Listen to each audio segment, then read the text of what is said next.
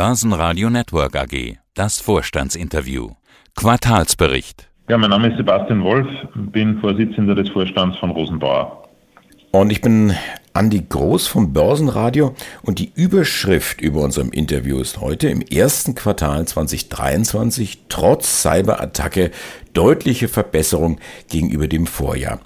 Herr Wolf, ich bin Ingenieur für Luft- und Raumfahrttechnik und in dieser Branche werden Unfälle bis ins Detail analysiert. Jetzt nicht, um jemandem die Schuld zu geben, das machen dann andere, das machen dann Anwälte und Gerichte. Nein, in der Branche geht es dann darum, um aus den Fehlern gnadenlos zu lernen um zukünftige Unfälle auszuschließen. Und Sie kommunizieren jetzt diesen Cyberunfall sehr offen, was ich sehr begrüße. Was genau ist denn jetzt passiert, dass Ihre Produktion zwei Wochen etwa lahmgelegt hat?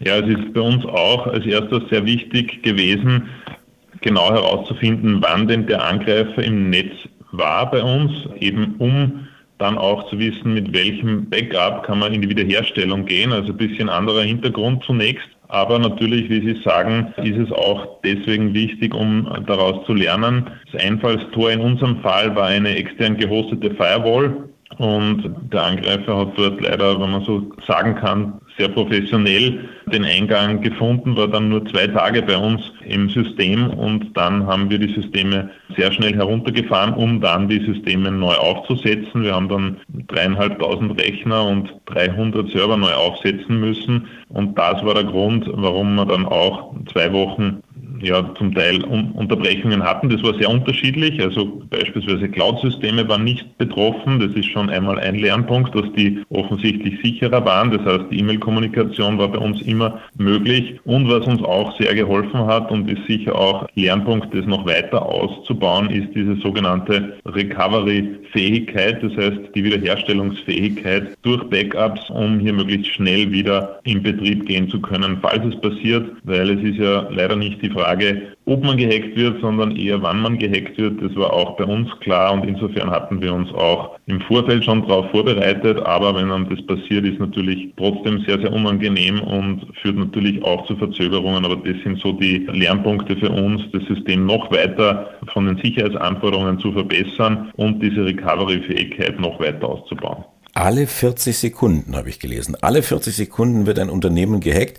Das ist eigentlich weniger Zeit, als ein Vaterunser aufzusagen. Und es sind Milliardenwerte, die das Ganze kostet. Wenn ich das so richtig sehe, hat Ihr hauseigener IT-Löschtrupp den Cyberbrand relativ schnell wieder unter Kontrolle gebracht. Können Sie beziffern, wie viel Umsatz, wie viel Ergebnis das Thema gekostet hat in etwa? Es ist sehr schwierig, das zu ermitteln. Wie gesagt, die Bereiche waren sehr unterschiedlich betroffen. Es waren auch einzelne Unternehmen, wie beispielsweise in Amerika, in Spanien, die eigentlich laufend weiter produziert haben. Sicherlich nicht zum Teil mit der höchsten Effizienz, weil da natürlich sehr viel manuell passieren wird.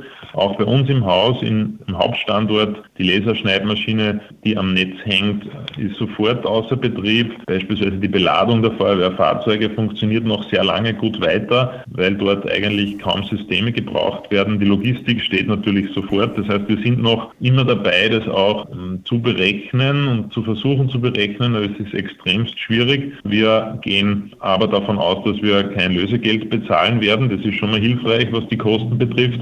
Und wir haben auch vor, dass wir den Produktionsrückstand bis Mitte des Jahres aufholen. Das heißt, man kann hier davon ausgehen, dass es kein massiver Ergebnisschaden ist. Natürlich trifft es uns eben in dem Output im ersten Quartal und das ist das, was wir hier auch gesehen haben, sonst hätten wir wohl noch mehr geschafft, schon im Q1. Wie läuft denn jetzt das Geschäft? Lassen Sie uns über die Zahlen sprechen. Die Probleme bei Ihnen waren ja lange, dass sie keine Fahrgestelle bekommen haben und ihre Aufbauten, so erinnere ich mich, auf Holzgerüsten lange Zeit zusammenbauen mussten, um einigermaßen so zahlenmäßig über die Runden zu kommen. Wie sieht die Lage jetzt aus? Hat die sich deutlich gebessert? Es hat sich gebessert. Wir hätten gehofft, dass es sich noch deutlicher bessert. Ja, also die Verbesserung passiert schrittweise. Unsere hauptsächlichen Fahrgestellhersteller, das sind MAN, Mercedes in Europa und die Firma Freightliner in Amerika, haben noch immer sehr, sehr lange Lieferzeiten. Das ist ein Thema, auf das sich die Branche auch mittelfristig unserer Meinung nach einstellen muss. Das heißt, wir haben hier eine Verbesserung auf einem niedrigeren Niveau, als wir uns erhofft hätten, aber noch im Bereich unserer Erwartungen. Und wie gesagt, wir werden auch hier noch weitere Verbesserungen im Jahresverlauf sehen und, und wollen auch hier bis zum Jahresende weiter an unseren Zielen festhalten.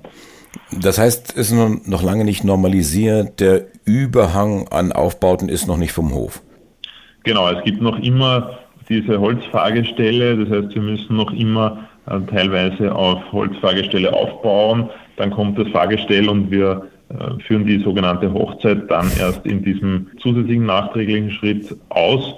Und das sind natürlich Themen, die sich auch in der Effizienz weiterhin niederschlagen und wo wir natürlich weiterhin dranbleiben, um hier Verbesserung zu erreichen. Aber das geht eben auch damit einher, dass wir nicht so viel von unserem Auftragsbestand im Umsatz sehen, weil die Lieferzeiten einfach in Summe länger werden. Und darauf müssen wir uns einstellen. Das ist eine Veränderung, mit der man sich arrangieren muss. Ist jetzt der Begriff, den Sie genannt haben, Hochzeiten, ist das ein uralter Begriff in Ihrer Branche, wie Sie das zusammenführen, oder ist er jetzt geboren worden aufgrund der, der Holzgestelle und der Pandemie?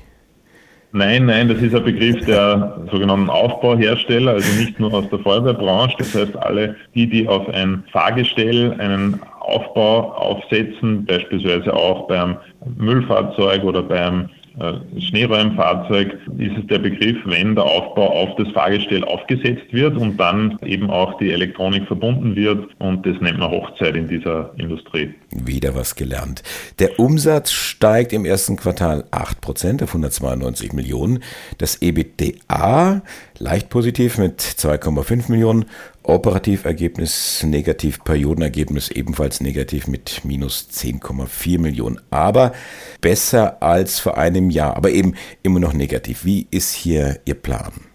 Genau, also wir müssen natürlich bis zum Jahresende, das ist unser Ziel, an 3% EBIT-Marge zu erreichen, eine Milliarde Umsatz. Das heißt, es ist klar, wir müssen in den nächsten Quartalen mit positiven Ergebnissen diesen Verlust aus dem ersten Quartal jetzt kompensieren wiewohl eben die Verbesserung, und das ist, worauf wir auch natürlich blicken, das heißt, die Maßnahmen, die wir gesetzt haben, zeigen erste Wirkung. Wir kommen ja vom ersten Quartal 22 von fast minus 19 Millionen. Das heißt, hier in dieser Branche ist es schon so, wir haben Fixpreisverträge beispielsweise, das heißt, die neuen Preise kommen erst langsam in den Umsatz hinein und das passiert jetzt sukzessive über das Jahr hinweg. Wir haben unser Turnaround-Projekt Refocus Restart im Sommer letzten Jahres gestartet. Hier sehen wir jetzt erste Ergebnisse Ergebnisse auch in Q1, aber auch diese Effekte werden im Laufe des Jahres von Quartal zu Quartal höher.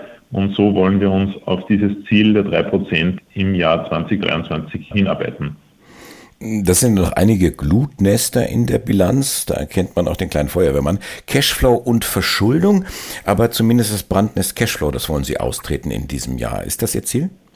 Genau, also wir wollen heuer einen positiven operativen Cashflow schaffen. Das äh, ist auch ein wichtiges Ziel unseres Turnaround-Projekts natürlich, also das Working Capital, dieses äh, betriebsnotwendige Vermögen, das wir für die Vorräte vor allem jetzt stark binden mussten in diesen Zeiten durchbrochener Lieferketten, aber auch natürlich die Forderungen, die wir hier weiter managen wollen. Wir sind sehr gut aktuell bei Anzahlungen und wir sind auch in einem besseren Niveau als es lange Jahre der Fall war bei den Lieferverbindlichkeiten. Das heißt, diese vier Positionen geben das Working Capital und wenn es uns gelingt, hier weniger Kapital für unser operatives Geschäft zu binden und das ist eben hier das Ziel, dann wird auch der operative Cashflow positiv sein. Das ist hier das erklärte Ziel für das Jahresende.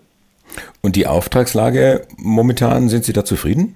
Die Auftragslage ist sehr zufriedenstellend. Wir sind im ersten Quartal, haben wir das, den zweithöchsten Wert der Geschichte hier erreicht mit eben fast 300 Millionen Auftragseingang. Ist schon klar, dass hier auch vor allem die Preiserhöhungen auch drinnen sind. Das heißt, wir können die Preiserhöhungen am Markt umsetzen. Es ist nicht unser Ziel, schlechte Aufträge zu bekommen. Wir trachten danach hier auch in unserem Projekt vor allem an der Preisschraube zu drehen, weil natürlich die längeren Lieferzeiten mit den Inflationserwartungen einhergehen müssen. Das heißt, hier auch die Preise antizipiert werden müssen, die wir in 2024, 2025 für die Produkte verlangen müssen, um hier kostendeckend und wirtschaftlich zu arbeiten. Das ist etwas, was wir auch uns äh, sehr stark auf die Fahne geschrieben haben in diesem Turnaround-Projekt.